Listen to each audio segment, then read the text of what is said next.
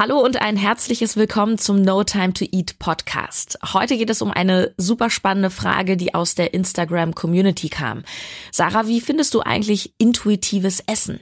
Und da dachte ich mir, ja, heute gibt's für dich eine einfache, klare Gegenüberstellung intuitiv essen versus Kalorien zählen. Was ist besser? Was sind die Vor- und Nachteile? Viel Spaß! No Time to Eat, der Ernährungspodcast für Menschen mit wenig Zeit von Sarah Tschernikow. Hier geht es darum, wie du gesunde Ernährung einfach hältst und wie du sie im stressigen Alltag umsetzen kannst.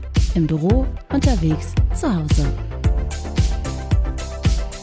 Wow, einfach wow. Wie du ja weißt, gibt es nicht den einen Weg für alle. Beide Ansätze haben auch hier Vor- und Nachteile.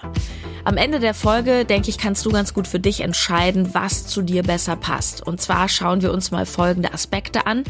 Umsetzbarkeit, Effizienz und Nachhaltigkeit. Und zwischendurch fallen mir vielleicht noch die ein oder anderen kleinen Detail-Pros und Kontras ein.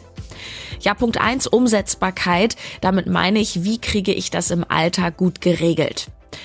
Wenn ich intuitiv esse, dann habe ich an sich auf den ersten Blick keinen Aufwand denn ich esse ja nicht nach einem Plan oder irgendwelchen Vorgaben, sondern halt so, wie es sich für mich richtig anfühlt. Wenn ich Kalorien zähle, muss ich ja was tun, nämlich zählen, also tracken. Das geht inzwischen sehr einfach mit Apps wie MyFitnessPal, Yasio oder LiveSum. Allerdings, das ist einfach so, Kalorienzählen bedeutet natürlich einen Mehraufwand und die meisten Leute nervt es eher. Wer geübt darin ist, ich habe das früher auch jahrelang täglich gemacht, der empfindet das wahrscheinlich irgendwann nicht mehr als so aufwendig, sondern als recht normal. Es wird ja auch wiederum zur Routine. Ich habe früher mein Müsli zubereitet, habe dann die Schüssel schon so total automatisch auf die Küchenwaage gestellt, meine, ja, keine Ahnung, 70 Gramm Haferflocken abgewogen, Apfel reingeschnitten, alles gleich in die App eingetragen. Es ist jetzt kein Mega-Akt, wenn man es gewöhnt ist. Und vor allem, wenn du zum Beispiel häufig die gleichen Sachen isst, dann werden ja auch genau diese Lebensmittel auch in der für dich typischen Menge gespeichert. Du musst also nicht alles jeden Tag aufs Neue eintragen. Beim intuitiven Essen lässt du das Essen ja mehr oder weniger auf dich zukommen. Jedoch ist da die Frage, kannst du das umsetzen, was du jetzt intuitiv brauchst? Ich glaube nämlich, da wird's im Joballtag durchaus schwierig. Wenn ich merke, oh, mein Körper, der möchte jetzt ein schönes Vollkornbrot mit Frischkäse, aber hm, Mist, ich habe gar keins da. Ja, in der Kantine gibt's jetzt nur Sandwich mit Remoulade und Salami. Mega. Dann habe ich schon das erste Problem. Also wenn es um die Frage geht, was möchte ich jetzt intuitiv essen, werde ich ohne Plan schnell an die Grenze stoßen, vermutlich meiner Intuition gar nicht unbedingt folgen können. Umso wichtiger ist es, dass du immer, soweit es eben möglich ist, bestimmte Sachen da hast, so dass du dann, wenn es drauf ankommt, intuitiv möglichst eine große Auswahl hast. Du verstehst, was ich meine.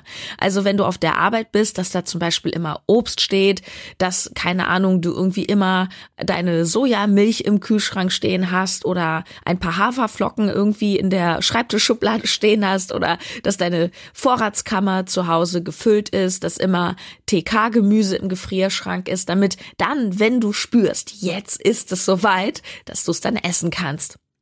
Nur ändert es nichts. Intuitiv ist eben das Gegenteil von ich habe hier einen Plan und spontan dann zu treffen ist schwer. Jedoch bedeutet intuitiv Essen ja nicht nur, was esse ich jetzt, sondern natürlich auch, wie viel davon. Das ist ein ganz heikler Punkt, wo ich im Coaching oft mit Klienten, meist Frauen sitze, die jahrelang so strikt nach Plänen gegessen und getrackt haben, dass sie gar nicht mehr richtig wissen, welche Menge eigentlich richtig ist. Und das ist die ganz große Gefahr bei, ja, Diäten aller Art, Ernährungsplänen, egal wie die aussehen. Wenn mir vorgeschrieben wird, x Gramm Fisch, x Gramm Reis, ich aber viel mehr Hunger habe, als da zum Beispiel steht, und ich es mir dann verbiete, weil es der Plan ja so sagt, dann gerate ich schnell in eine Schieflage. Nämlich, ich entferne mich immer mehr von meiner Intuition und verlerne, Achtung wichtig, ich verlerne mir selbst zu vertrauen.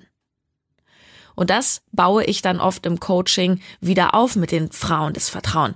Frauen, die sich nicht mehr trauen, mehr Reis zu essen, weil sie Angst vor den Kohlenhydraten haben, Angst davor, dass sie dick werden, dass das alles außer Kontrolle gerät. Und das wieder zu richten ist wirklich Arbeit. Und viele schaffen es, besonders wenn sie sich keinen Coach nehmen, es über viele Jahre überhaupt nicht. Ähm, wir kommen am Ende noch mal so ein bisschen zu dem Punkt machen wir hier eine Überleitung zur Effizienz. Also Effizienz, damit meine ich, wie zielgerichtet und zügig erreichst du mit der Methode dein Ziel. Und das ist so eine Sache. Natürlich ist nichts exakter als Kalorienzählen. Es geht nicht genauer. Jetzt kommt es natürlich auch auf dein Ziel an. Viele wollen abnehmen und müssen ein Kaloriendefizit schaffen, also Kalorien einsparen. Und da das richtige Maß rein intuitiv zu finden, wow, das finde ich schon schwer. Klar, du kannst ganz plump sagen, ich esse einfach die Hälfte oder ich lasse eine ganze Mahlzeit weg jeden Tag oder ich gehe immer mit einem äh, leichten Hungergefühl ins Bett. Du wirst so definitiv ein Defizit schaffen. Aber Du weißt nicht, wie groß ist das Defizit und du weißt vermutlich auch eher nicht, ob du das Defizit so gewählt hast, dass du dennoch deine ganzen Nährstoffe abdeckst. Defizit bedeutet ja Mangel. Und die Kunst ist es, und dafür gibt's ja dann auch Coaches und Berater, dass du trotz einer leichten Unterernährung, die es ist, alle wichtigen Nährstoffe, Vitamine und Co. abdeckst. Das intuitiv hinzubekommen, halte ich für nahezu unmöglich. Es sei denn, du kennst echt alle Zusammensetzungen von allen Lebensmitteln aus dem FF. Aber selbst ich als Ernährungscoach, der wirklich viele Lebensmittel auswendig kennt, ich hätte damit echt Probleme. Du, das ist immer ein, ein Abschätzen irgendwie. Und es ist zum Beispiel auch wichtig, dass du dein Kaloriendefizit nicht zu groß machst. Denn wenn du zum Beispiel, da gibt es so eine Orientierung, wenn du mehr als 500 Kalorien am Tag streichst, womöglich sogar unter deinem Grundbedarf liegst, dann wird es sehr ungesund und Fressanfälle sind programmiert, früher oder später. Es geht nicht anders. Der Körper wehrt sich irgendwann. Das heißt, wenn du an dein Ziel kommen möchtest, ähm, gesund abnehmen, also Betonung, gesund abnehmen in x Wochen oder auch umgekehrt gesund aufbauen in x Wochen, dann ist Kalorienzählen der effiziente Weg, der eine Weg, weil du nur so Menge, Zusammensetzung und so weiter wirklich kontrollieren kannst. Je länger du das aber machst, das hatten wir eben schon, desto mehr verlierst du dein Körpergefühl. Und es passiert nicht selten, dass du dann auch über längere Zeit deinem Körper Dinge vorenthältst, die er ernsthaft bräuchte, weil du dich wie besessen an deinen Plan klammerst, der möglicherweise, das ist ja auch noch die Frage, auch gar nicht so klug gewählt ist. Nicht jeder Plan ist ein guter Plan und nicht jeder Plan äh, ist für die Dauer angelegt. Sogar die wenigsten, würde ich behaupten.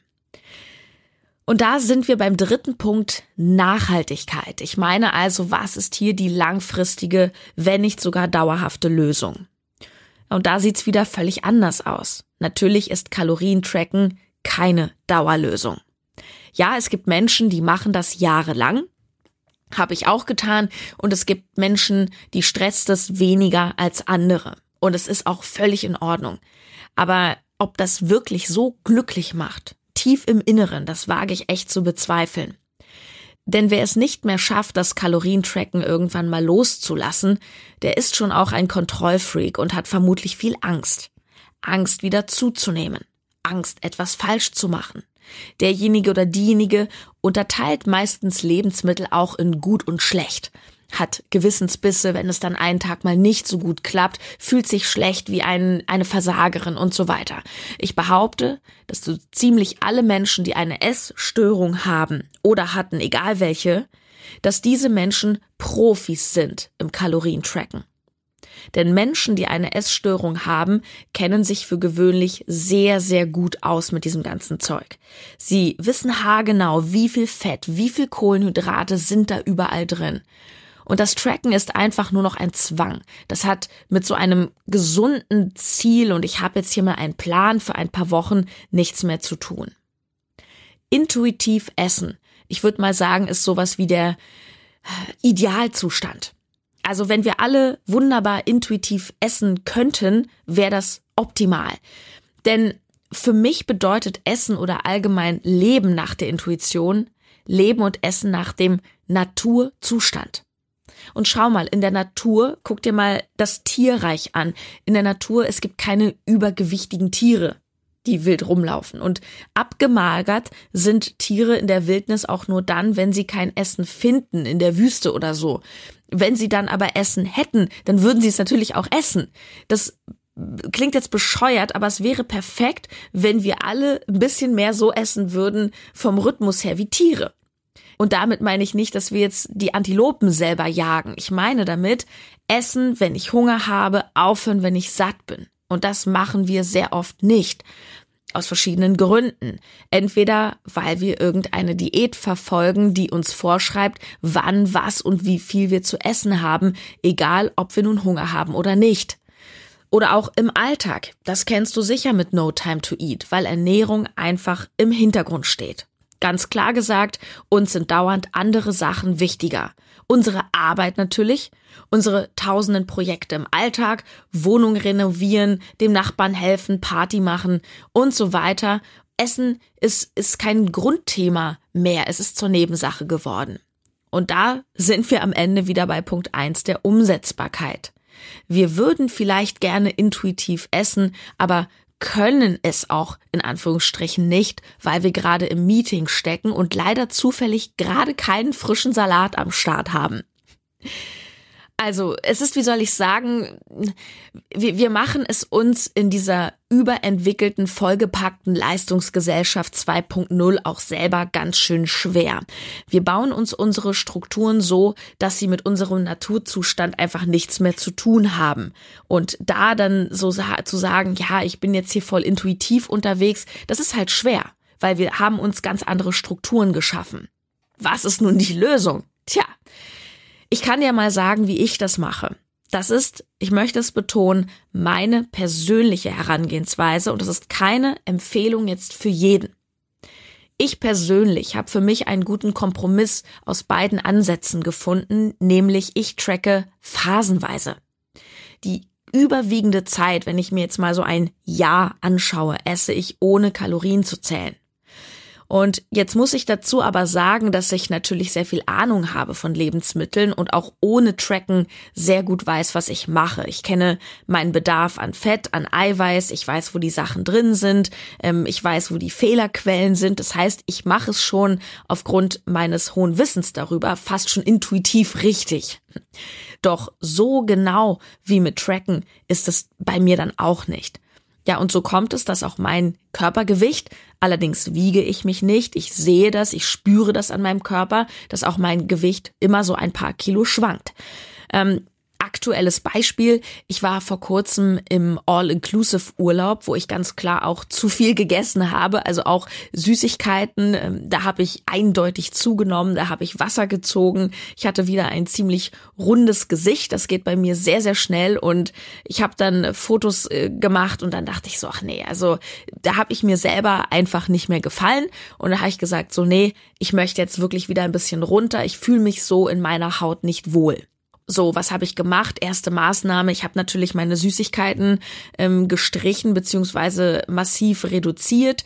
Ähm, und ich habe dann aber auch so Phasen, ich bin jetzt immer noch drin, wo ich dann mal drei, vier, fünf, vielleicht auch mal sechs Wochen etwas genauer tracke, um für mich wieder auf die Spur zu kommen und ein für mich schnelles, aber auch gesundes Ergebnis zu erzielen. Damit fahre ich ziemlich gut. Vielleicht ist das auch für dich eine Methode.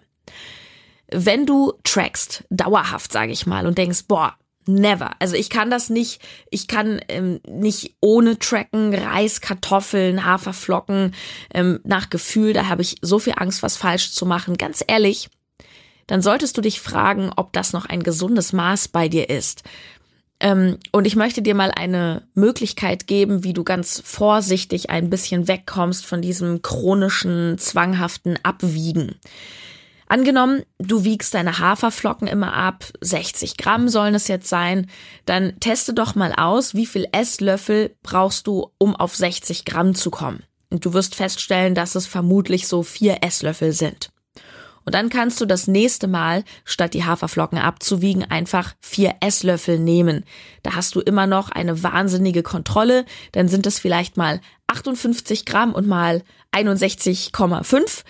Aber das spielt dann wirklich auf den Tag überhaupt keine Rolle, dieser minimale Unterschied und du entfernst dich ein bisschen von der Waage. Dieses ganze Thema Maß halten, Vertrauen herstellen äh, und damit auch Überessen an anderer Stelle zu vermeiden, ja, so Fressanfälle.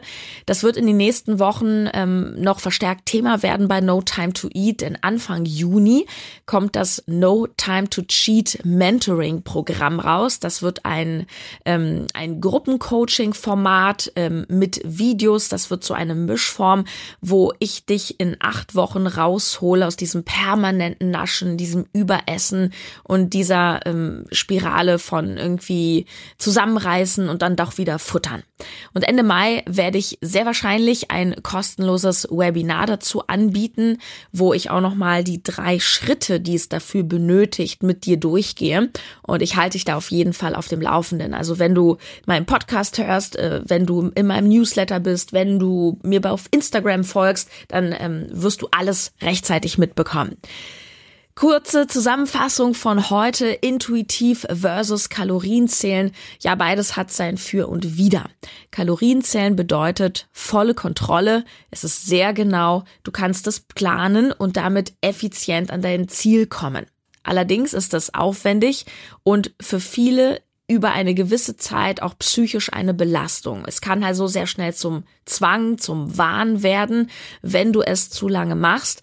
Und vor allem, wenn du sehr lange gegen deine Intuition arbeitest, das ist fast noch die größere Gefahr, also gegen das, was dein Körper eigentlich will, dann dann läufst du wirklich Gefahr, in eine sehr große Imbalance zu geraten. Ähm, und es ist auch nicht selten der Beginn einer kleineren oder auch größeren Essstörung, die dich definitiv nicht glücklich macht, trotz Gewichtsverlust oder sogar Sixpack.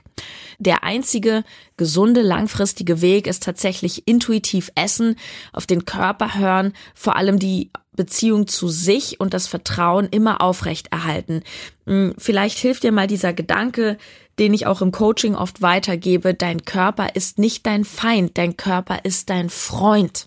Ja, dein Körper will dir nichts Böses, wenn er dir Hunger signalisiert. Also sei dankbar für die Hungersignale, weil es ist ein wertvolles Signal, dass du Energie brauchst. Also sei dankbar dafür, dass du den Körper hast und sieh ihn mal mehr ähm, als Freund. Seht euch als Team.